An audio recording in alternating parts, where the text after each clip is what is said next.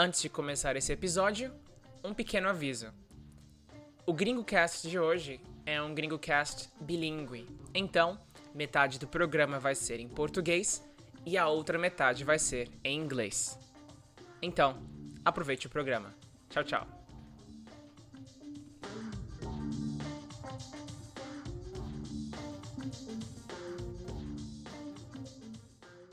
Fala galera, beleza? Tá começando mais um Gringo Cast. Meu nome é Pedro Sampaio e hoje nós vamos conversar com a Amanda. Amanda. And she's American, so this podcast will be held in well, half in Portuguese and half in English because I would like you guys to practice both languages. So this is it's good both for gringos practicing Portuguese as well as Brazilians trying to improve and practice English. So who is Amanda, first of all? So she's American and she is a Portuguese and English teacher and founder of Brasilingual on Instagram.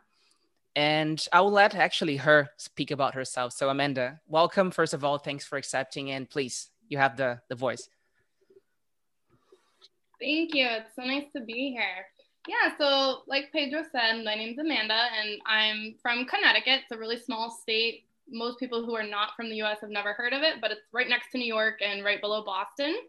And yeah, a little bit about me. I taught myself Portuguese when I was 13 years old. And ever since then, like I went to Brazil to help out an orphanage for a couple weeks. And my love for Brazil since then has just been so incredibly strong. And it's just been an entire like change to my entire life. So now I'm actually married to a Brazilian and we have a daughter. She's two and she's learning English and Portuguese and we teach um, so i teach english and portuguese also online. And i started a company called brasilingo where we help you know unite gringos and brazilians to come together and learn about each other's culture and language. Cool. Very good. Então vamos começar do começo uh, amanda. Como foi a sua primeira experiência com o português brasileiro? Como você falou que tinha 13 anos né? Como foi essa experiência? Ah então a primeira vez que eu fui para o Brasil foi para São Paulo e eu não consegui entender nada, não falei nem oi, eu falei só inglês. Mas eu achei o jeito que os brasileiros falam muito bonito. Eu tenho um ritmo que eu gostei, mas além disso foi mais a pessoa que eu achei muito agradável, pessoa simpática e foi por isso que tentei eu, eu quis aprender, porque eu sabia que eu queria voltar para o Brasil e quando eu comecei a estudar, eu voltei para os Estados Unidos primeiro. E a época foi 2008 e eu não eu não sabia nem aonde começar. Eu, eu procurei na internet para aulas de português e se, acred, se acreditar, não existia quase nada. Não teve aulas de português. Aqui nas escolas, eles só ensinam francês e espanhol, e agora chinês em alguns lugares. Um, talvez italiano, mas português é muito raro achar. Então, eu sentia falta, mas eu fui para a biblioteca para ver se eles têm alguma coisa que eu possa estudar.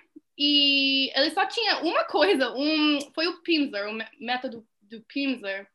E eu aluguei, eu fiz. Aí depois disso eu, eu pedi para as pessoas lá se eles terem outras coisas. Aí eles compraram para mim o inter, uh, nível intermediário e avançado para fazer. E eu fui, fui assim estudando, uh, eu estudei muito encontrando pessoas na internet e só conversando, batendo papo com eles online. E foi, foi assim que eu fui aprendendo. Mas depois de eu conhecer meu marido e encontrar a família dele, conhecer a família dele, que eles não falavam, não falam inglês, nem quase nenhuma palavra de inglês. Então eu tive que me esforçar mesmo para poder comunicar com eles. É difícil, né? Eu imagino que seja difícil. Eu tô mais ou menos na mesma situação, porque minha noiva é turca, eu moro na Turquia, né, em Istambul, e a família dela fala zero de inglês, então eu tenho que aprender realmente o turco, mas eu já falo, uh, vamos dizer que eu sei, eu sou um aluno intermediário, tá? Então eu não falo tão bem quanto você fala português, por exemplo, então, eu acho que vai ser um problema para eu me comunicar. Eu não conheço os pais dela ainda, mas depois da, da pandemia, depois desse coronavírus é, passar, eu acho que eu vou, não sei, tomar um café com eles. E aí eu, eu fico um pouco ansioso, porque vai ser o primeiro contato, né? E como foi o seu primeiro contato com a família dele? Como foi essa, essa barreira da língua? Então, na época que eu conheci eles pela primeira vez, eu já, já fiz uns três anos que eu estava estudando. Então, eu, eu já sabia o suficiente para poder me comunicar, mas eu ainda me sentia um pouco incômoda. Foi depois de, talvez, nem sei quanto tempo, talvez uma semana de passar tempo com eles no Brasil, que aí foi mais fácil, foi mais rápido, que eu estava entendendo as coisas, um, eu destravei meu português, um, mas mesmo assim, tipo, sei lá, o aprendizado sempre continua, entendeu? É, eu também acho, mas você se sentiu um pouco nervosa, um pouco assim, porque eu acho que mais do que a língua também tem a questão da cultura, né? Porque eu acho que esse é um dos maiores problemas no meu caso, mas eu não sei se foi para você, porque claro que é, os Estados Unidos são um país muito internacional, então eu tenho certeza que a sua cultura é muito mais, como eu posso dizer, é muito mais ampla do que as pessoas na Turquia, por exemplo. É mais, então eu acho que para uhum. você foi mais fácil de adaptar, mas talvez, claro, que você deve ter tido algum problema. Então, será que teve ou não? É, ok. Eu, eu entendo completamente o que você está falando, porque o namorado quase noivo da minha irmã também é de Turquia. Então, eu, eu, eu sei a diferença entre a cultura de Turquia e do Brasil. É bem diferente. Um, então, quando eu fui lá, sim, é, nos Estados Unidos a gente tem uma cultura internacional de muitas pessoas, mas mesmo assim, mesmo que a gente não é tão fechado, em comparação com os brasileiros, estamos fechados. Então, quando eu fui para o Brasil, uma coisa que me fez, um, me incomodou foi todo mundo que nem, pessoas que eu nem sabia uh, me beijando, tipo, ficando no meu espaço pessoal, que agora eu já acostumei, né? Mas a primeira vez, nossa, tipo, pessoas, eu fui para a igreja uh, do meu agora marido, mas na época, pessoas, eu nem, nunca na minha vida, nem sabia o nome da pessoa e estava me beijando na bochecha. Eu me, me senti um pouco incômoda com isso, para falar a verdade. Um, e, sei lá, até outras coisas, tipo, quando eu fui para as festas, eu percebi que os brasileiros falam muito mais alto do que, tipo, minha família. Que está muito, as festas são mais calmas, aí com, uh, com os brasileiros é muito barulhento, todo mundo falando, e eu me senti um pouco tímida porque uh, eu fiquei perdida ainda mais não sendo minha língua materna, eu, tipo, fiquei no, no canto só tentando entender, mas eu fiquei um pouco frustrada porque eu não... Eu fiquei perdida com todo mundo falando ao mesmo tempo, voz alta. Aí, eu acho que foi coisas mais assim, mas uh, todo mundo me recebeu com os braços abertos, então não teve nada com isso. É mais ou menos a mesma coisa que eu sinto aqui quando, uh, quando eu encontro os, os, amigos da minha, da minha noiva, que agora são meus amigos também. Na primeira vez, eu lembro que foi uma experiência aterrorizante, porque eu, bom, eu moro na Turquia, mas eu nunca tive um contato direto com o turco até, o, até esse ano, inclusive, de 2020, porque eu sempre trabalhei como, com línguas, trabalhei com, com inglês, com português, então eu nunca realmente tive a oportunidade de falar turco. Então, eu já moro aqui há quatro anos, mas eu não sou fluente ainda, inclusive é um, um erro meu, eu acho, que eu não, eu realmente não tive contato com a língua. Eu tenho, mais agora é, de uns seis meses para cá. Então, na primeira vez que eu me encontrei com eles, foi uma coisa, foi assustador realmente. Eu entendo completamente você. Eu sentia que antes de encontrá-los, eu sentia que, ok, eu entendo turco, eu consigo me virar, então vai ser fácil. Mas na hora que tá todo mundo falando ao mesmo tempo, como você falou, é impossível. Então, eu tava, eu cutucava ela assim, e aí, o que eles falaram? Me, trans, traduz pra mim, por favor. E aí ficava aquela coisa, e é turco, inglês, inglês e turco, e acaba ficando meio quebrada a comunicação, né? Então eu acho que realmente é, aprender turco para mim vai abrir muitas portas, assim como o português abriu para você, né? Com a família do seu marido, inclusive com o seu próprio marido, porque eu acho que eu não sei se você sente a mesma coisa, mas quando você conversa com ele em português, é diferente, não é? Eu sinto isso com a minha noiva, por exemplo. Quando eu converso com ela em turco, eu sinto que é, eu tô falando com a personalidade real dela. É, aquela é ela realmente, sem nenhuma é, uma barreira, porque a barreira da língua é muito forte, né? Então, mesmo que você domine, sei lá, uma língua estrangeira, nunca vai ser 100%, né? Sempre vai ter um pouco de diferença e tudo mais. Então, eu acho que talvez você sinta isso com ele também, né? É, é assim, eu, eu lembro que eu sentia mais assim no começo. Agora somos, uh, somos casados uns quase sete anos já. Estamos juntos 10 anos. Então, eu acho que já melhorou muito. A comunicação não tem problema, não.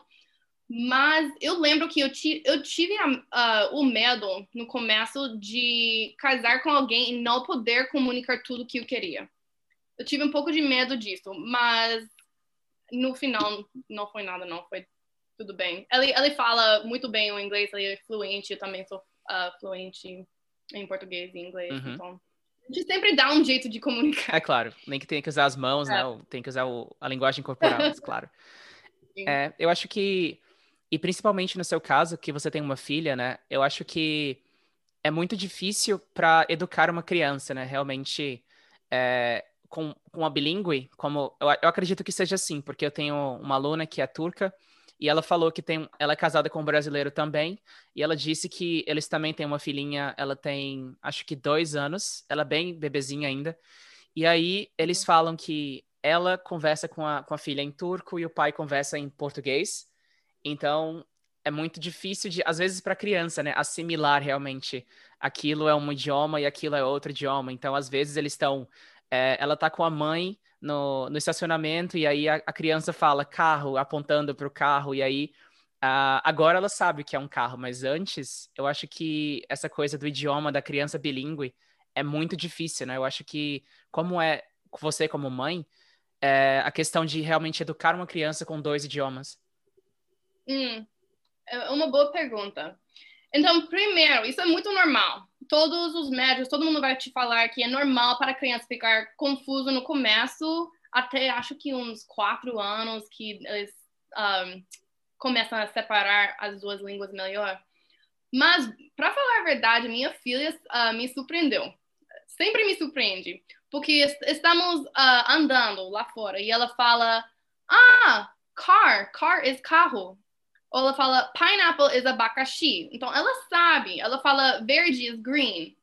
Ela, ela sabe a diferença. E um, uh, a gente faz a mesma coisa com minha filha que sua amiga uh, faz com o filho dela. Uh, eu falo em inglês e meu marido fala em português. Mas o que eu achei meio engraçado é, às vezes, quando eu vou falar com ela em português, ela, ela para e fala para mim, Mommy, you sound like daddy. Mamãe, você parece o papai. Então, ela, ela sabe que é diferente. E ela não tenta falar português com as pessoas que ela sabe falar inglês.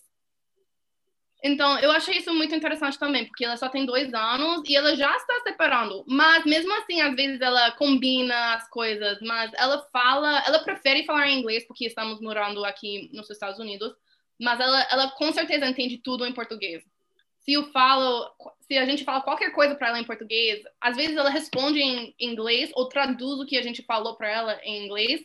Se meu marido fala, ah, toma cuidado, ela fala, be careful. Mas ela sabe, ela, ela está sabendo que tem dois idiomas diferentes. Ah, então ela mesma já traduz. Ela mesma, uhum, com dois anos. Uau.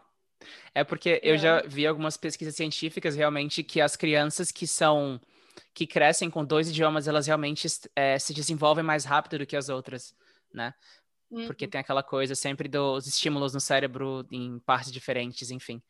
Eu acredito que deve uhum. ser um desafio para vocês, mas ao mesmo tempo deve ser uma coisa muito, muito legal, né? Porque uh, você pode imaginar que a, é, acho que principalmente para os pais do seu marido pode ter sido talvez no começo um pouco mais assustador, né? Porque uh, os meus pais sempre me falam que a maior preocupação deles realmente é a comunicação com os netos, né? Então, quando eu tiver um filho, eles pensam nisso. Então, eles sempre me dizem que, é, que eu devo falar 100% em português por esse motivo, porque eles têm medo de não ter essa comunicação, né? Eu acho que é, vocês morando aí nos Estados Unidos, eu acho que é um pouco mais difícil para ela, para sua filha, é, porque ela só tem realmente o contato do pai, né? Ou tem mais brasileiros aí? Porque eu sei que tem muitos brasileiros nos Estados Unidos, ou não?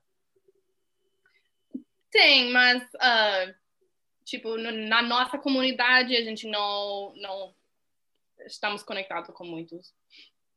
Entendi. Ah, então, mas e aí, uh, é, para ela conectar, para ela se comunicar realmente com os pais dele, ela já é fácil para ela, já entende tudo, como você falou, né? É, então, eu, eu acho que eles também têm essa preocupação, que ela não vai aprender português. Eu não tenho essa preocupação não, porque eu sei que ela vai. Porque eu, eu falo a maioria em inglês com ela, eu também tento falar português com ela de vez em quando, porque por causa disso, que ela só tem uh, contato com o pai. E a gente faz chamada de vídeo com uh, a família dele lá.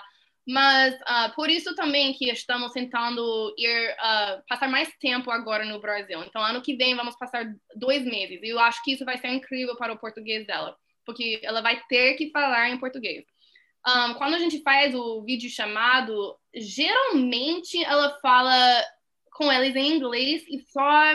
Mas se a gente fala, ah, sei, tudo bem, ou fala tudo bem, ela fala tudo bem. Ela repete, entendeu? Um, mas eu acho que passando mais tempo no Brasil vai ser muito bom para ela. É claro, mas ela, ela entende então o que é falado, mas ela quer responder em inglês, então, é isso? É isso. Uhum. Ah, eu acho que para ainda mais para ela que tem dois anos é difícil de entender a diferença, né? Eu acho que deve ser meio é, é complicado para uma, uma criança tão nova, enfim. Mas é. É, uh, e eu acho que não sei se você concorda comigo, mas eu acho que é melhor é, realmente ter um filho ou crescer, sei lá, é, fazer, deixar o filho crescer realmente nos Estados Unidos, porque eles estão mais perto da cultura internacional lá, né? Eu não sei se você, como você falou, é, tem, com certeza, tem vários, sei lá, tipo de comida, tipo de cultura, porque eu tenho alguns amigos americanos aqui e eles me falam que na Turquia é, é tudo muito específico. Então, você vai, por exemplo, ao mercado e você encontra tudo que tem é, todos os temperos, todos os ingredientes turcos. Então, se eu quero fazer, por exemplo, um molho curry, é impossível, porque eu não consigo encontrar ingredientes, não tem nenhum mercado indiano, enfim. Mas eu acredito que aí tenha tudo, né? Não só a questão da comida, é claro, mas a cultura, porque eu acho que eu não sei, sinceramente, se ter um filho aqui é bom para mim no ponto de vista de brasileiro, porque como brasileiro, eu sou muito aberto para tudo, como você falou, né? A gente realmente é mais. A gente tem a mente mais aberta, que não é tanto o caso aqui. Aqui é um pouco mais fechado, realmente. E aí, eu acredito que lá nos Estados Unidos seja. Aí, no, no caso, né? Seja bom para ela, porque ela vai ter realmente contato com isso, né? Eu acho que é muito bom. E você acha que, por exemplo, seria melhor para ela passar, por exemplo, a adolescência ou a vida adulta aí ou no Brasil? O que você pensa? Que, que pergunta difícil. então, é, o Brasil tem seus benefícios, também os Estados Unidos têm seus benefícios. Como você falou, eu acho que a cultura internacional aqui é bem melhor. E eu acho que se ela vai ter uma língua materna, é melhor ter uh, inglês como a língua materna, porque é a língua internacional, né? Que se você vai para qualquer país, a maioria das pessoas que falam um segundo idioma vão, vão falar inglês. Um, então, e mesma coisa com a comida, como você falou. Aqui você pode encontrar qualquer tempero. No Brasil, mesma coisa. Eu fui, uma vez eu quis fazer tacos para a família lá. E eu fui lá comprar as coisas e não cons consegui achar a maioria dos temperos, das coisas que eu precisava. Foi difícil. Um, a cultura brasileira é forte. Um, mas eu acho que é bom entender e sei lá, fazer parte das duas culturas. Eu acho que tem benefício, porque eu, eu tenho as coisas que eu, eu fico muito feliz e grata por ter aqui, mas aí quando eu vou lá, tem coisas que eu estou muito feliz para um, viver lá também. Eu acho que só depende do que você está procurando, mas é uma, é uma pergunta difícil mesmo. Eu sei. Eu sei. É, eu tô fazendo um pouco de advogado do diabo aqui, é meio. É, eu faço perguntas é. difíceis. Mas é, o que você acha, então, da cultura brasileira que seria interessante, por exemplo, para ela crescer é, com esses princípios, com essa cultura? O que seria interessante? Um... Ok. Eu, eu gosto que as pessoas, como a gente uh, falou antes, estão mais abertos, mais. Um tipo, parece que eles aceitam todo mundo. E isso eu gosto. Tem, não tem tanta frescura como nos Estados Unidos. Isso é uma coisa que eu, eu sinto quando eu vou lá. Eu sempre me sinto muito bem-vinda. Bem-vinda. Eu sinto que as pessoas estão mais leves e felizes, se isso faz sentido, tipo, relaxadas. Um, é diferente. Eu acho que aqui é muito. Uh, vivemos muito na corrida. Estamos sempre estressadas, ocupadas e. Não estou reclamando porque eu gosto um pouco disso. Às vezes, depois de muito tempo no Brasil, eu me sinto um pouco uh, com vontade de voltar para a corrida. Mas eu, sei lá, a beleza das praias é muito bom, a comida é muito bom. Um, eu acho que a maioria é isso, é isso. Só uma vida mais relaxada. É. Eu concordo com você, é o que eu falo geralmente para todo mundo. Eles perguntam para mim por que eu não moro no Brasil, né? Eles falam, ah, você é. Principalmente os turcos, eles falam, você é brasileiro, então que diabo você tá fazendo aqui, na... em Istambul, na Turquia, né? Porque você não tá lá.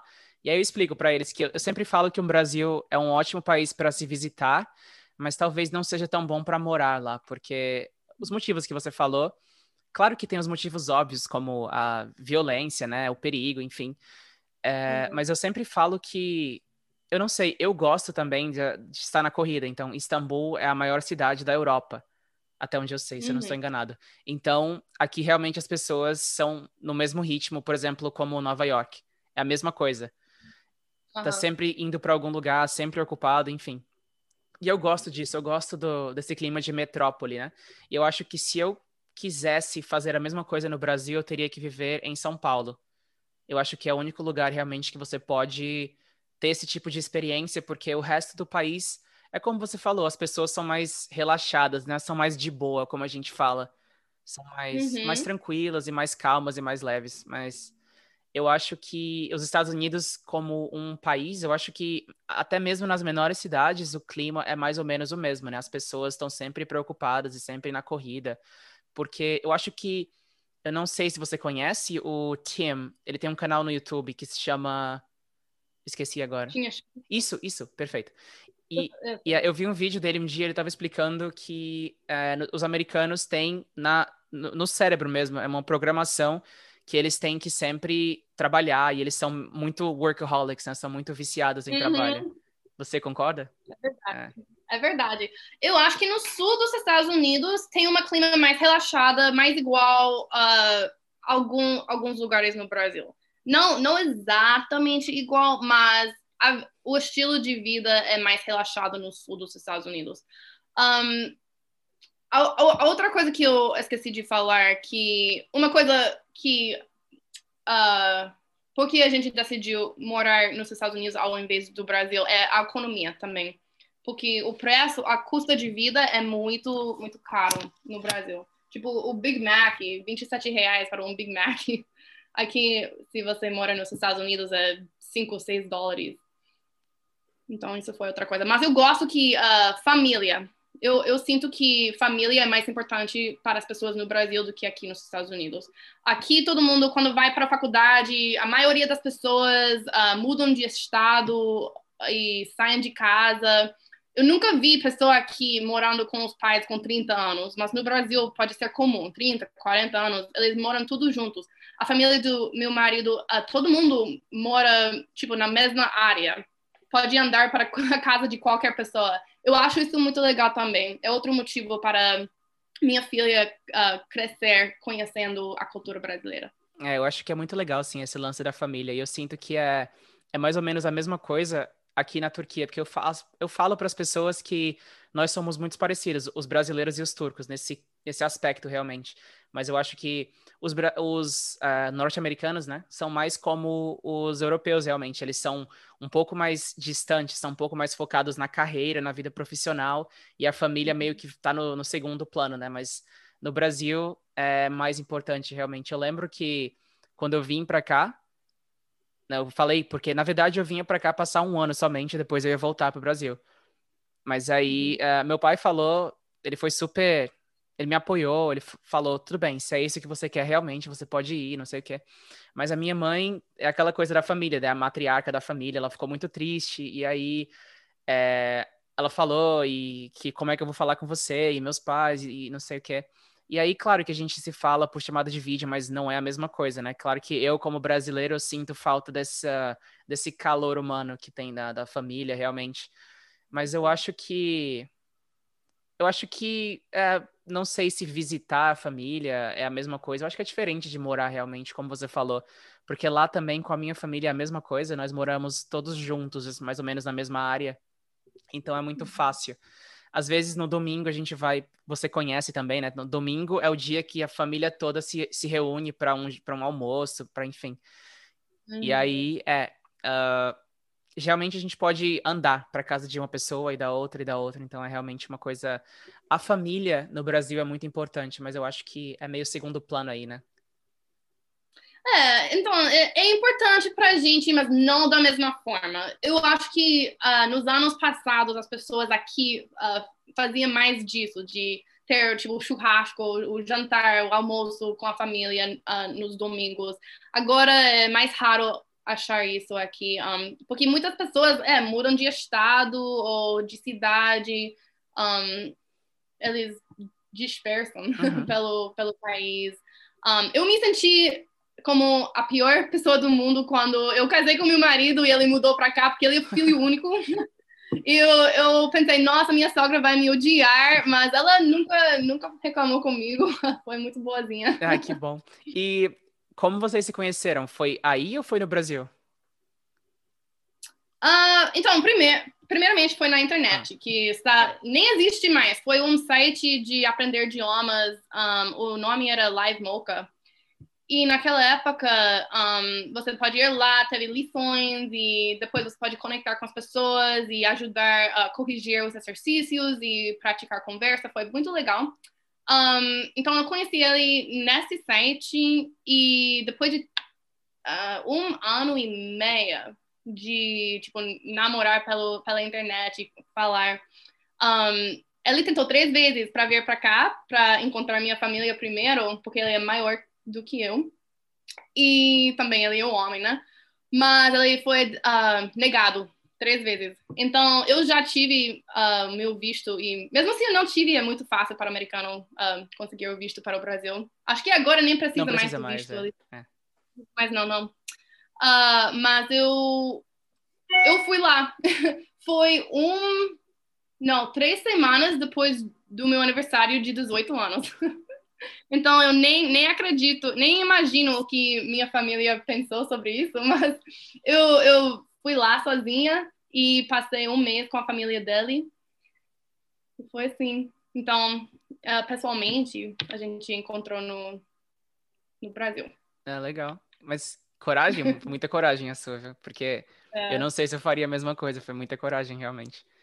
Mas e aí, é, ele veio para os Estados Unidos e como foi a adaptação dele com a sua família, com o país? Porque eu sempre eu tenho uma curiosidade realmente de saber é, porque tem muitos brasileiros, você sabe, que vão para os Estados Unidos, mas acabam voltando também, porque eles não conseguem se adaptar. Então, eu não sei é, se realmente é difícil para eles se adaptar à cultura americana e como foi com seu marido, por exemplo. Ok. ok. Então, a primeira coisa que ele falou para mim quando ele chegou aqui, porque ele chegou no uh, visto de noivado, de noiva, uhum. uh, porque ele não conseguiu o, o, o outro visto, Aí, quando ele uh, veio pra cá, a gente teve, assim, 90 dias para casar. E foi a primeira vez que ele estava visitando. Eu, eu falei para ele, eu espero que você gosta, porque se não, sei lá. Mas ele veio e uh, a primeira coisa que ele falou para mim foi: Nossa, quanto espaço! porque no Rio de Janeiro é muito lotado, muita gente em um lugar só. Mas aqui, eu não moro na cidade, eu moro, tipo, no suburbs. No, no subúrbio, assim. É. Então, tem muito espaço. Não, não tem problema de estacionar o carro em nenhum lugar, nada disso. Muita grama em todo lugar. Agora ele odeia grama, é. porque ele tem que cortar Sim. e cuidar. É, mas um, isso foi a coisa que eu lembro mais que ele falou comigo. Mas a adaptação, ele é uma pessoa muito, muito fácil, muito relaxada, é, muito calmo. Uhum. Então, não, não teve nada que foi muito ruim para ele. Ele é muito simples, não precisa de muita coisa para ficar feliz. Entendi. E eu acho que, eu não sei se, se é fácil de encontrar comida brasileira aí, mas eu acho que, claro, que tem os churrascos, tem talvez uh, açaí, talvez tenha aí, é, deve ser fácil de encontrar. Mas tem, tem hum. alguma coisa, por exemplo, que ele sinta falta da comida do Brasil e que ele não consegue encontrar aí? Ah, eu lembro de vez em quando ele falando, ah, eu sinto falta disso, mas eu não estou lembrando, não estou lembrando agora se tem algo específico que vem na mente. E a gente tem mercados brasileiros aqui, só que não está, I mean, o, o mais perto acho que é uns 30 minutos da nossa casa, mas a gente tem isso, tem restaurantes brasileiros, então eu acho que a maioria das coisas a gente consegue fazer em casa, coxinha, uh, salpicão, churrasco, um, é, tudo isso. Canjica. Canjica, nossa.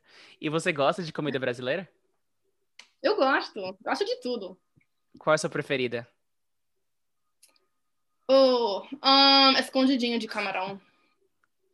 gosto muito. Uma das coisas que eu sinto falta. Quando escondidinho de carne do sol, você já experimentou?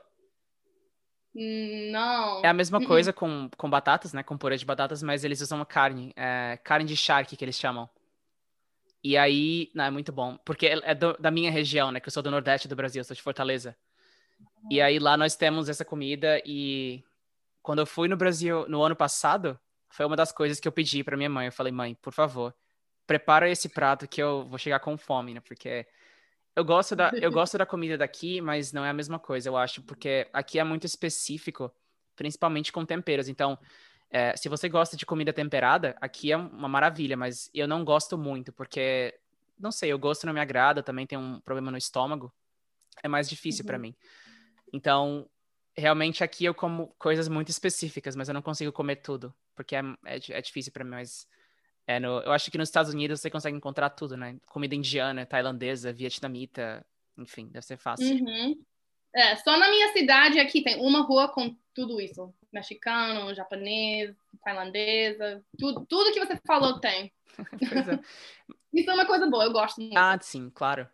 Mas e como é a. Uma pergunta um pouco fora do contexto, mas como é a relação das pessoas aí? Porque eu posso estar enganado, mas eu acredito que a vida aí, não sei onde você mora, mas nos Estados Unidos em geral, é um pouco meio de classes, né? Então, de, de, clubes, vamos dizer assim. Então, certos tipos de pessoas só andam com eles, por exemplo, os brasileiros só andam com brasileiros e os hispânicos só andam com hispânicos.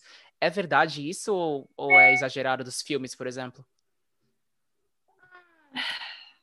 Isso é outra pergunta difícil, porque depende muito da pessoa. Então, eu acho que na, na minha vida eu, eu tenho amigos de todo tipo, todo estilo de vida, mas com certeza eu acho normal que as pessoas geralmente um, gostam de passar o tempo com as pessoas que eles têm mais em comum, né? Então tem isso. E também, ah, se vamos falar, ok, você vai para uma escola de uh, pessoas ricas, né? Uma escola privada. Então você vai ter amigos assim, porque são as pessoas que você está passando o, a maioria do seu tempo com essas pessoas. Mas eu acho que quando você vê um, aqueles filmes do high school, uhum. uh, eu acho que está um pouco exagerado, sim. Mas eu, sei lá. Sempre tem em qualquer, em todo lugar os cliques. Claro, claro, eu imaginei que sim, eu imaginei que é muito exagerado. E, mas é, claro que depende muito de, de onde você nasceu e cresceu, né? Que é isso, é. é. Porque o Brasil também, assim como os Estados Unidos, é um país muito misturado. Então, tem pessoas de todos os tipos, de todas as classes, de todas as cores, de todas as idades, enfim. Então, eu acho que uhum. na Turquia, por exemplo, é mais difícil. Eu estou perguntando isso para comparar realmente. Porque aqui uh, as pessoas são um pouco mais unidimensionais. Então, não tem tanta diferença aqui como tem no Brasil e nos Estados Unidos, por exemplo. Então, eu acho que isso meio que gera. Eu não quero falar racismo, mas eu acho que seria um certo tipo de discriminação realmente aqui por pessoas diferentes. Mas, enfim, eu acho que é normal no mundo todo, né? Como você falou. É uhum. É normal. Mas aí, antes da gente ir para o inglês, eu queria fazer uma pergunta para você. O que você gosta da língua portuguesa? Você tem uma palavra, uma expressão que você gosta? De graça tem injeção na testa. Maravilha. Maravilha. Como você explica isso para um gringo, né? Não tem como explicar. De graça tem injeção na testa. Ah, like, if, Eu, eu só explico em inglês mesmo. If it's free, I'll even have an injection in the forehead. Like, it's not as funny in English, but like you can understand what you're trying to say, you know? Exactly.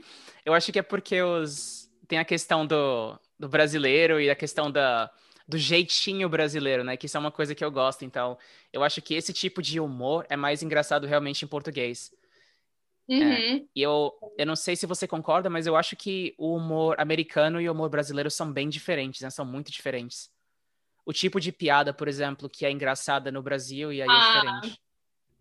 Ah, é diferente, com certeza. Eu acho que os. Ah, eu não sei como explicar isso. Que os brasileiros, uh, eles gostam de zoar mais forte do que nos Estados Unidos. Acho, acho que aqui todo mundo é muito. Um, qual a palavra que estou tentando lembrar? É political correctness. Uhum. É politicamente correto, todo mundo. Isso, isso. Então, todo mundo aqui é muito. Ah, ninguém quer ofender ninguém. Que eu acho um pouco chato isso. Acho que todo mundo deve estar, tipo, ficar um pouco mais leve, tipo, tudo bem, like. Ok, eu, eu vou te zoar, você vai me zoar, tá tudo bem, né? Mas então, o, a cultura aqui não, nem sempre é assim, tem que tomar cuidado, porque não sei se você uh, assiste nas notícias e coisas assim, mas tá acontecendo merda aqui. Mas um, no Brasil, eu, eu me sinto que as pessoas são mais livres em ofender as pessoas. E gratuita, né? sem, sem motivo nenhum. É, é, às vezes eu, um, eles fazem uma piada e, e, meus olhos, tipo, crescem. Eu, tipo, meu Deus, não acredito que você falou isso. Sim. Eu acho que no, no Brasil a gente tem uma cultura muito de zoar a nós mesmos, né? Hum. Que é hum. uma coisa é meio self-deprecating. Que a gente faz piada da nossa própria desgraça e é engraçado isso. Por isso que as pessoas falam que os brasileiros são o povo mais feliz do mundo mesmo com todos os problemas, é porque nós aprendemos a rir dos problemas, né? É, é a nossa forma de lidar com isso, porque a maioria do povo no Brasil realmente tem muitos problemas, e se eles levassem tudo isso a sério, seria um povo muito triste. Então, eu acho que foi mesmo que um, um mecanismo de defesa que nós desenvolvemos para rir da própria, do próprio sofrimento, né? Sim, e falando nisso, eu também percebi uh, muitos brasileiros que eu conheço que gostam de uh, não sei se eles gostam, mas eles uh, têm o costume de se insultar.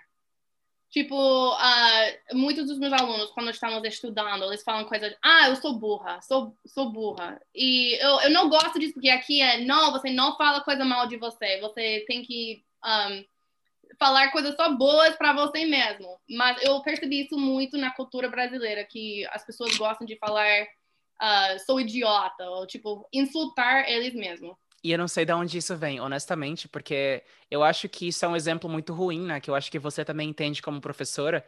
Eu acho que quanto mais você fala que, ah, eu sou burro, eu não consigo aprender, é muito difícil, eu acho que isso, o seu cérebro entende isso como uma mensagem, né? Então fica realmente cada vez mais difícil. Uhum. Então, eu acho que motivação deve ser a única coisa que você fala para você mesmo. Tá bom, ok. É difícil, mas eu consigo, vamos lá, vamos tentar de novo, né?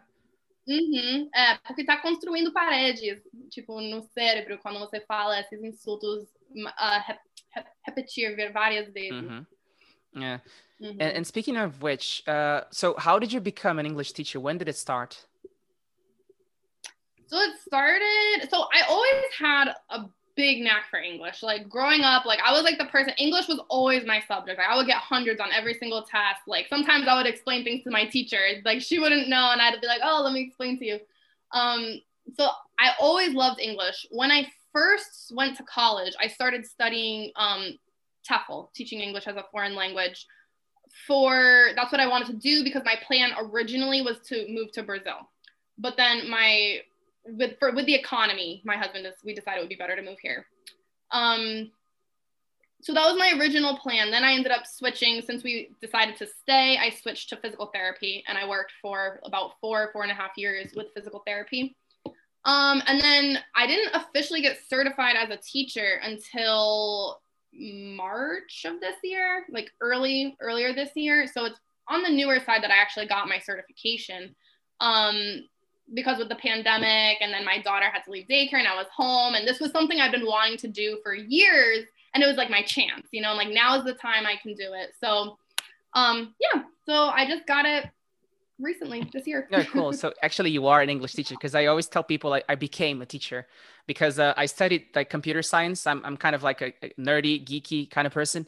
And uh, I've always been into that. And I've always been into English as well. So I grew up speaking English and I grew up like learning. And, and I was always like trying to get in touch with Americans, especially Americans, because I like the accent more. And uh, I, well, I kind of like developed myself this way. And I became a teacher for pure, let's say, for passion because um, I was like, studying, I was at college at the same time teaching English. And I, uh, had to choose and I just like ended up coming to Turkey to teach and so on. And it's been on and off for about three years. And then uh, actually, it was my fiance who proposed to me. Like, she said, Why don't you become a Portuguese teacher? And I wondered, and I just told her, like, you know, this is silly because nobody would want to learn Portuguese in Turkey. But then she found a place uh, with Portuguese lessons and so on. It was like a cultural center.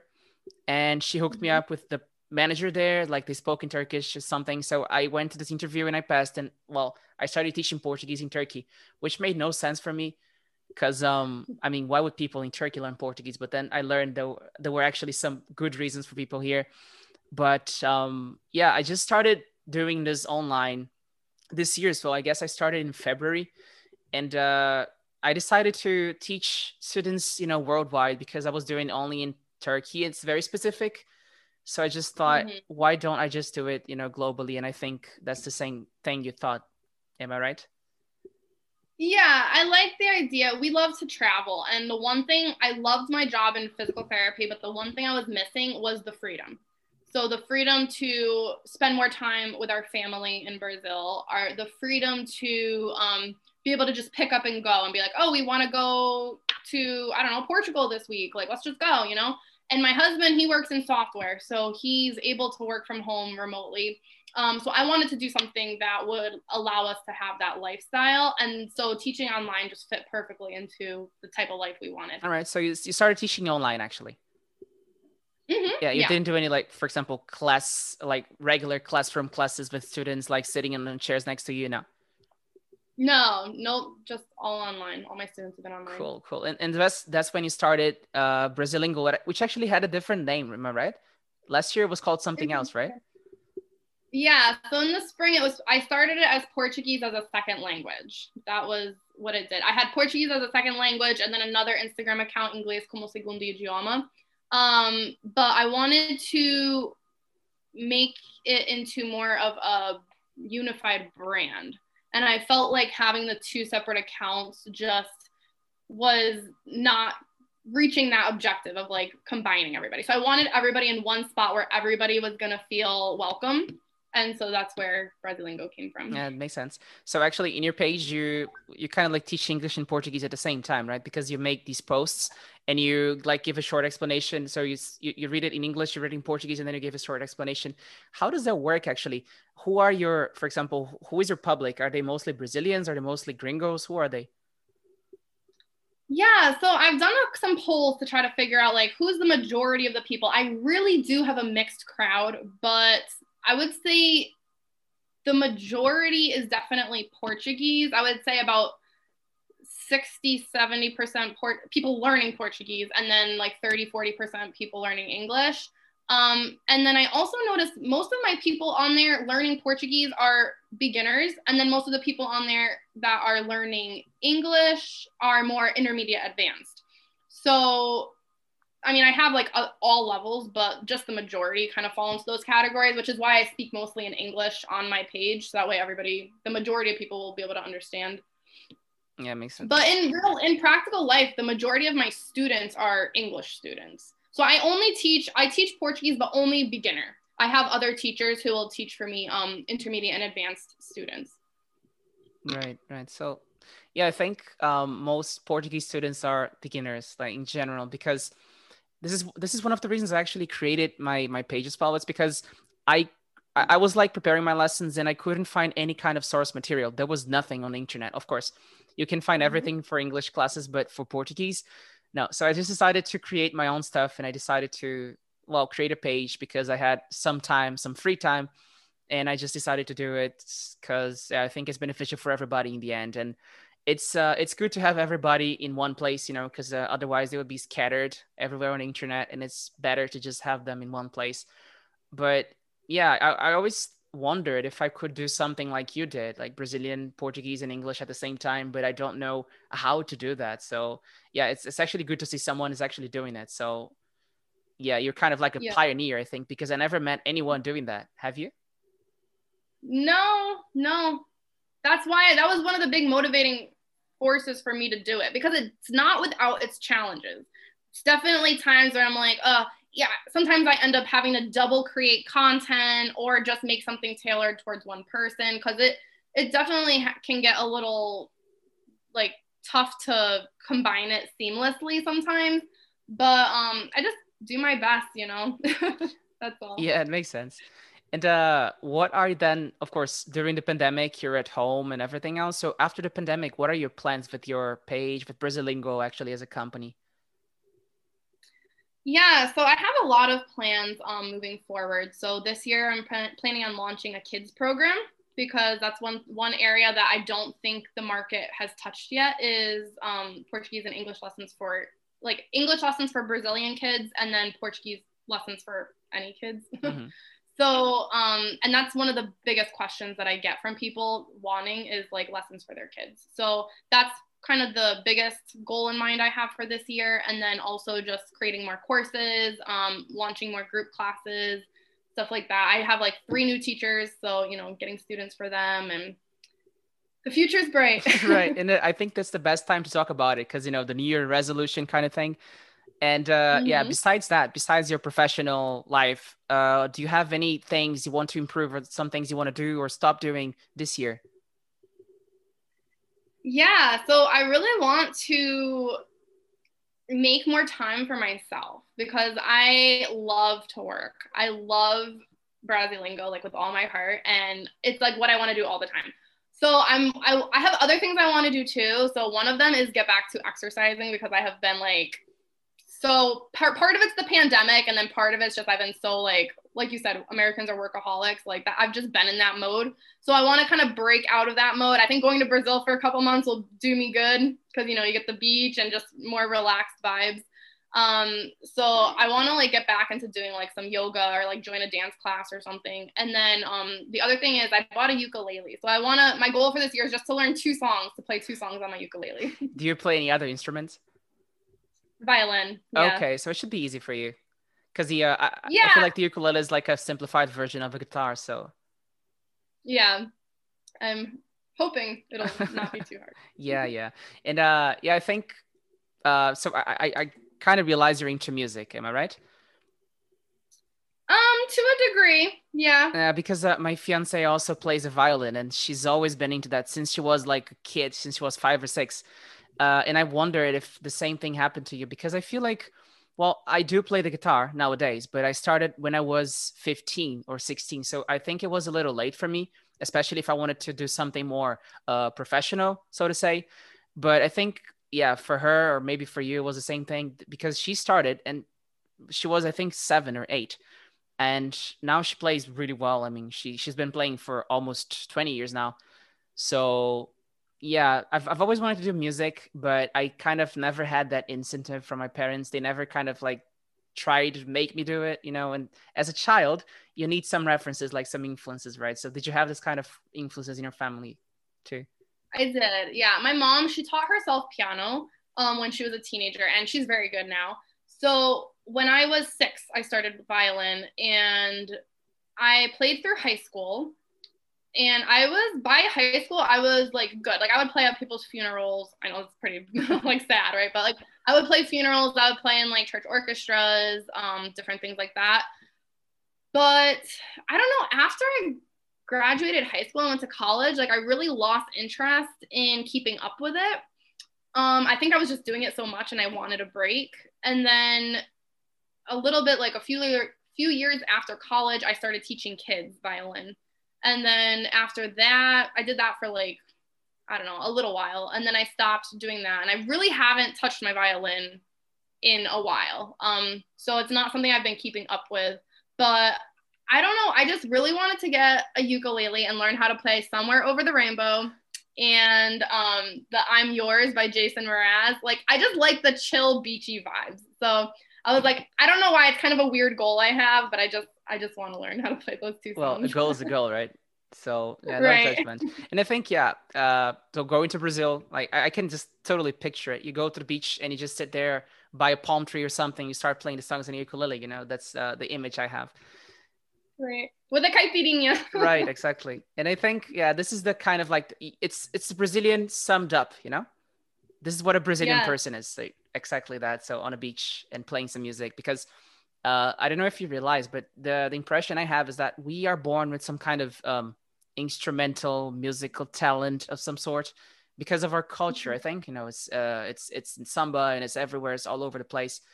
And uh, but i think in in the states though in america people well, schools mostly they support students more right? Because uh, i think there are so many well pros sportsmen and musicians and so on in america because of the incentive in brazil we have basically none so yeah it's it's kind of sad that we could have so many talented musicians and we don't because they don't know they're musicians you know Yeah, that's true. Yeah, here it's like I feel like parents put their kids to do an instrument because more like it's good for you. You know, not even like a lot of times the kids don't even like it, but the parents like it's good for you. You need to speak a second language, play an instrument, and do a sport. Like it's kind of like part of the rule. all right so do you see your daughter doing the same in the future in the near future Yeah, I would like she loves to like sing and dance. So I'd like to get her into like a dance, some type of a dance. And then I I'm all about just follow your interest. So I wouldn't push her into something, but if she was expressing an interest in something, I would 100% support it. Cool. Yeah. And uh so I think this is the it's it's a pretty good thing for kids too because, you know, if they develop with music and the second language as i said, I think it develop faster and so on. So it's better for the brain as well. And they even get Mhm. better grades at school. It's true. Yeah, true. It teaches discipline too. True. It does. I think music and martial arts too. If you want to learn discipline, those are the right places because Oh yeah. yeah because they will keep like they, they you, you keep seeing you know nobody needs to tell you that you suck because you can see you know if you can't play a song you know okay i, I can't do this it's my own fault i have to improve and I have to practice more and so on so this discipline and you mm-hmm. can see the fingers i don't have those anymore but my fingers used to hurt like hell when i would play the guitar all the time and that's Yeah. all part of the thing you know so i think it's it's pretty good for kids too Oh yeah, absolutely. And I think that's one of the things in our culture nowadays people need more of is like that discipline and consistency. I feel like we've kind of gotten into a culture of people like to play the victim card for why they didn't get their goals and I I can't stand that personally. I'm like just take responsibility for yourself like so I think somewhere along the line we kind of lost that um teaching of like discipline and working through obstacles and you know owning up for when you're not able to do something Yeah, it's because we have it easy, you know.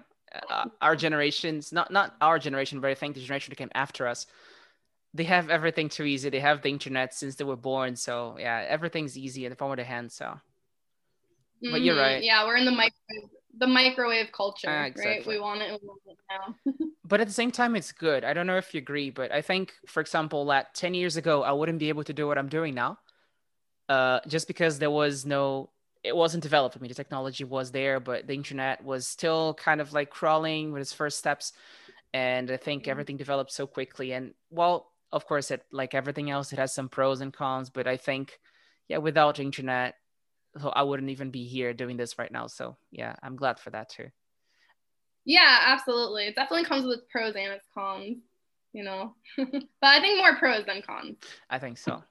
But it, Yeah. all, it all depends on parents. You know, if you teach your kid well, they're gonna they're not gonna be Right. spoiled. They're not gonna be entitled to everything because yeah, they they will learn what they what they can have and what they can't. So I think yeah, it's it's it's Mhm. very interesting.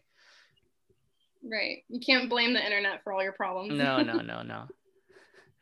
yeah so how your english is really good where did you learn english if you're from you're from brazil Oh, uh, honestly, I don't know because um I've always had like those English classes when I was 12 until 15 or something, but I I think I developed after the English lessons somehow. I, like I told you, I've always been into well, playing games helped me a lot because I would play with the Americans and I would like always practice and, and voice chats and so on. and I think yeah, I I can't really tell you which kind of sucks because my, my students ask me like how did you learn english? And i just tell them i don't know. Sorry. I just learned it.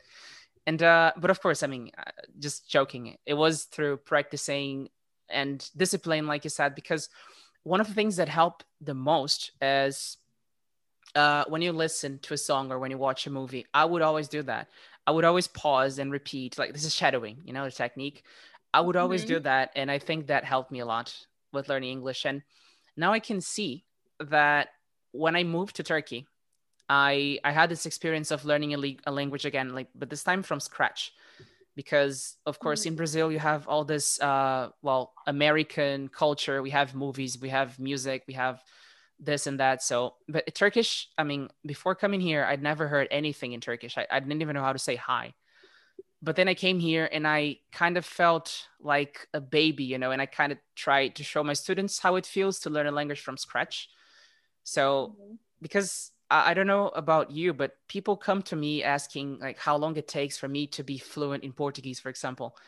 And yeah, I mm-hmm. just I always tell them that it depends on you and it depends on your experience. It depends on how much you expose yourself to the language. Right. Yeah, because now I kind of felt when I came here first, I felt stupid for six months because I couldn't understand anything. I couldn't talk to anybody and I felt like a baby really because I would depend on my coworkers for absolutely everything, even ordering food. Uh, so I always tell them that this is the best way, by the way, to learn a language, to expose yourself, to like kind of dive into culture. But mm-hmm. it's pretty tough. It has, let's say, a really steep curve. So once you get going, you get going. Mm-hmm. You know. Mm-hmm. So I think it was the same thing for you and Portuguese. Like when you go to Brazil for the first time, you kind of feel because uh, one thing is I know English because I will I, I can follow a movie, you know. But this a, a different thing is going uh, telling yourself that you know English because you can actually follow a conversation. Those are completely yeah. different things. Right. For me, I find it's actually easier to have conversations in Portuguese than it is sometimes to like just turn on the TV because you have to pick up on where they're at already where when you're engaged in it, I don't know if it's that you're paying attention more or you've been following the conversation throughout it and you know the topic you're on. But sometimes I notice like if I walk into the room and a movie's going on, I like I have a hard time like getting into the mode of like, okay, what's happening, what's being said. They talk faster, they, or they just talk in a different way than when you're just having a conversation. So I actually find like movies harder than talking. Yeah. Do you have Brazilian TV there? Is just Netflix? just Netflix. yeah, I, I and even that's a newer a newer thing. But we use that a lot with my daughter youtube and netflix and putting the cartoons for her in portuguese just as an added exposure. Yeah that helps a lot. It does yeah. And do you plan on learning a new language anytime soon? Honestly i don't think anytime soon. I think i just have too much too many other goals i'm focused on um, and not a strong enough reason to to want to right now. But if I did pick up another language, it would probably be Italian. Yeah, that would be probably easy for you because it's so close to Portuguese. Yeah. Yeah, I really like Italian and I've been to Italy and I love Italy. So I wouldn't be surprised if maybe like down the road I get like a fire to want to do it. But as of this moment, I don't have any immediate plans. Yeah, and I'll have to learn Italian like immediately because I'll probably move to Italy this year. So Oh, very good. Yeah. It's beautiful there. Yeah, it, it is. It's it's a fantastic country. We've been there last year for a holiday and it was just great. Oh. Yeah. yeah. But yeah, it's another challenge. And I feel like moving to Italy is going to be well, not the same as going to Turkey because uh, as I said, it's similar. I, and I can when I was there, you know, you, you felt the same. I understand everything that's written on the walls and so on. I can kind of like pick up words people are telling me and uh I think it's just overall easier than, than Turkish, for example. So, yeah, I'm into yeah. languages, and uh, there's something uh, that always fascinates me about them. So, how people use you know different words, but they kind of like convey the same message in the end. So, this is right. this is really mind blowing for me, and yeah, I, I guess I'm a, a language nerd, if you could call that. Yeah, that's good though. I I think I got a little scared when I was in um high school because it would um we had classes for Spanish that we had to take. And it was at the same time I was learning Portuguese on my own. And it like confused me so much that I think ever since then I was just kind of like, let's just focus on Portuguese. Let's just focus on Portuguese. But I mean, at this point, that was like so, that was like 10 years ago or something. So at this point, like I, you know, the trauma should be over, you know. but um, yeah, I mean, I learned from working in physical therapy. I worked in a, an area with a lot of Polish people, so I know about like I know a handful of words in Polish and phrases, um, like a few words in Russian. So it is fun to like learn some new new words. Yeah, definitely. That is true. There's something about learning a language that makes me feel, I don't know, it, it's something special for some reason. Absolutely. Yeah, I agree. And it expands the amount of friends you can have and people you can communicate with. Yeah. Places you can travel. True, true. One of the things I learned about Turkish is they have a saying. It's like an idiom. They say, uh, it's it's one tongue, one person, three tongues, three people. But that's like in you. So the more languages you speak, the more people you're, the more personalities you have in a way, and the more people you'll be able to connect with. This is something, yeah. Because if I go to, let's say, France, and I can't find anyone there who can speak English, so I can talk to anyone, you know. So being able to speak French as well would open all the doors for me. So I think this is the the main thing about languages for me, because uh, in Europe, yeah, most people do speak English at least at some degree uh, but if you go to another country, I don't know. If you go to Thailand, nobody knows English over there, so it's it's it's harder. Right. So yeah, you you gotta learn their language. So right. Well, yeah, I guess if you live in in America, then I don't think you need to learn another language because I do know there are some places that are mostly, let's say, inhabited by Hispanic people and mm-hmm. places where there are more Brazilians. But I don't think the difference is that big, is it? For example, is there any place where you could go and you cannot speak English because nobody speaks English over there? No, not that I know of. Maybe I know my the strongest Spanish speaking area is Miami. But even there, like you might have like people that don't speak English, but you're still gonna be able to go to any store, get around really, and be able to speak English. So no, I don't think that's like a huge problem here. Right, because I know that uh, over there they have even those they, they put up signs in Spanish as well, right? A lot of places do now. Yeah, not everywhere, but a lot of them do. Cool. Yeah. So yeah, I, I think living over there is a unique experience in many ways, right? So uh, that's why many people want to just immigrate to the U.S. And I, I think it's a it's an interesting experience, let's say. Mm-hmm. Have you been to the U.S. yourself? Never, unfortunately, no. I would love to really? though, because I met some Americans and they are the nicest people I've ever met. Yeah. Oh, that's yeah. Nice. I worked with them. There was this guy named Peter, and he was the funniest person. Uh, it's like one day he would just tell me we are just having a chat in the teacher's room, and he told me that I don't know if you if it's the same for you, but he told me that whenever he went back to America to visit his family or something, they would tell him like, "What the hell is this accent?" Because he's an English teacher. So you have you kind of have like the the teacher accent and you have your real accent. Is it the same with you? Right. Um, I don't know. I try to speak normal with my students, but I absolutely know what you're talking about, where you try to be a little more clear and precise. And I, I mean, I absolutely know what you're what you're talking about. I don't know that I've adapted that yet. Maybe I will at some point, but yeah. So when I went to Brazil last summer, uh, it was the same for me. So I would talk to my parents. So in the first two days, I would still speak like I was if I was speaking to students, you know. So my parents would look at me and say like, you know, I'm not a baby. You can't talk to me, you know, at normal speed but then yeah you kind of pick up then after a few days and i think this is uh it's helpful for, especially for beginners you know to kind of like slow down a little and pronounce words more carefully. Mm-hmm. yeah but this is what i said before so when you when you take portuguese lessons or english lessons and when you go to brazil or the us it's a completely different experience.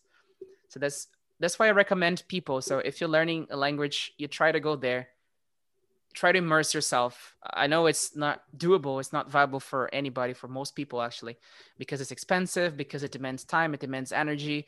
But if you do have the chance, I totally recommend it because it's uh, you're going to learn more there in a week than uh, in your country in I don't know three months because because of the immersion, really, because of the contact you have with the culture and with the people and everything else. Mm-hmm. Yeah, absolutely, I agree with that. But at this, so you can definitely streamline your English by emerge or Portuguese by like immerse immersing yourself in that culture, like just forcing yourself into it. But just playing devil's advocate again here, you have to actually make the effort still. Like, I think a lot of people think, oh, if I move to the US, I'll be fluent in English. Or if I move to Brazil, I'll just automatically be fluent in Portuguese. Like, it still takes work. You still have to put in an effort.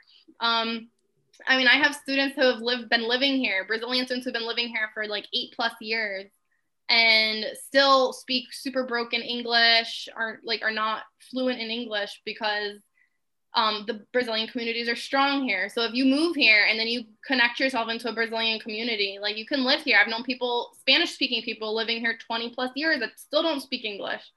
So immersion, immersion absolutely will can help and streamline, like fast track your progress, but you you have to still make an effort. Sure. Yeah, I agree. And we love to do that. Brazilians, we love going to different countries and meeting Brazilians. So it was, was the first thing I absolutely set my mind to here. So I don't want to meet any Brazilians. I don't want to spend time with any Brazilians because I want to learn Turkish. So, but after a while, you kind of miss, you know, listening to Portuguese because uh, in Turkey, we, we are over maybe 2,000 people scattered across the country. So it's hard to meet up and so on. Uh, mm-hmm. but yeah, after a while, I kind of like miss speaking Portuguese, and it's uh, it's it's because it's, it's my mother tongue. So I was raised and brought up speaking that. So uh, at some point i felt i was speaking so much english that i felt like english was my english was better than my portuguese i was i would talk to my mom and i would spend five seconds thinking about a word in portuguese and what's the word what's the word you know and it, it's just because of it's just due, due to lack of practice actually so even with your mother tongue it's difficult so imagine with a second or third language so yeah, yeah kind of my husband's been the exact same way i noticed when he came here um he was the same thing as you. He didn't want, he had no interest in meeting really other Brazilians, where I've never met another American in Brazil. So I would love to go to Brazil and see somebody else who's American because I just never, I've never come across anybody.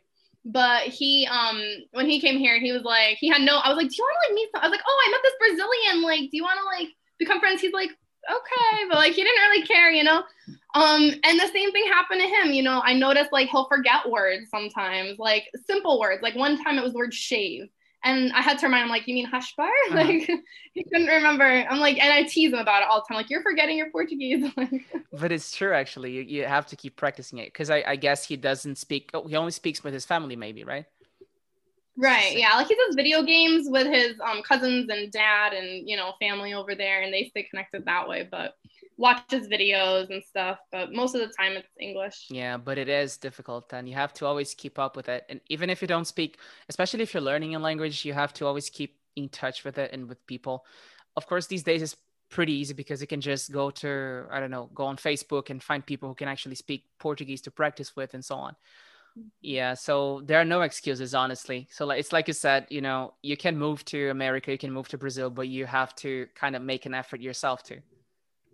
Yeah, you do. Yeah, and it's uh, I think it's easier for some people than others, but I think there is absolutely nobody who cannot learn a language.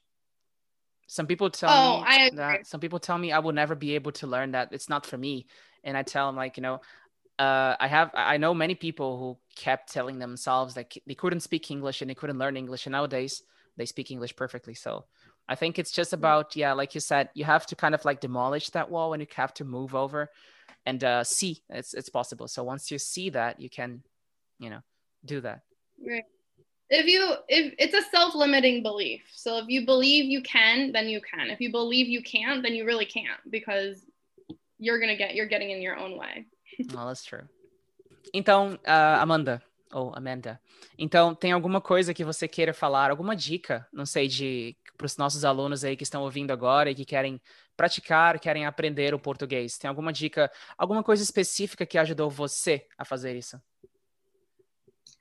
A coisa que, que me ajudou mais é achar alguém para treinar, para praticar a conversação. Isso, isso vai fazer um mundo de diferença. Porque se você só decorar palavras ou até escutar músicas, mas nunca fala, nunca vai destravar a língua. Você tem que falar, tem que praticar e não, não fique com medo de cometer erros, porque é, você aprende muito mais quando você comete um erro e alguém te corrige, mesmo que você sente um pouco com vergonha, uh, mas, mas aí você nunca vai esquecer o que você errou.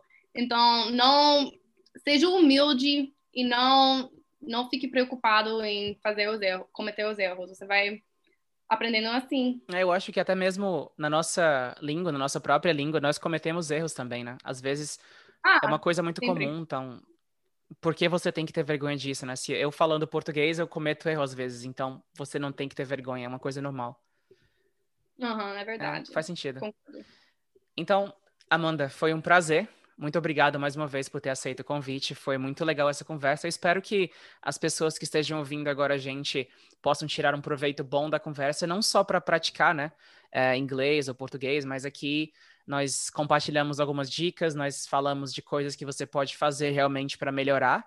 E eu acho que foi um dos motivos realmente que eu é, que me fizeram criar esse podcast, que eu acho que podcasts principalmente são muito úteis é, para o nosso estilo de vida, né? Porque nós estamos sempre, sei lá, always on the move. Então, é, é, é, muito prático você realmente escutar e praticar ao mesmo tempo enquanto você dirige ou enquanto você, não sei, apanha um ônibus ou enfim. É, eu acho que o formato do podcast é muito bom para isso. E eu acho que nos Estados Unidos tem uma cultura maior, mais forte de podcast, né? Porque no, no Brasil, por exemplo, até o ano passado não tinha, as pessoas não escutavam. Agora está crescendo um pouco, mas aí já tem, né, uma cultura de podcast. Tem, é, porque a gente já falou, gostamos da corrida aqui. E eu gosto de escutar podcast quando estou lavando louça ou fazendo trabalhos de casa para, como você falou, multitask, fazer duas coisas ao mesmo tempo.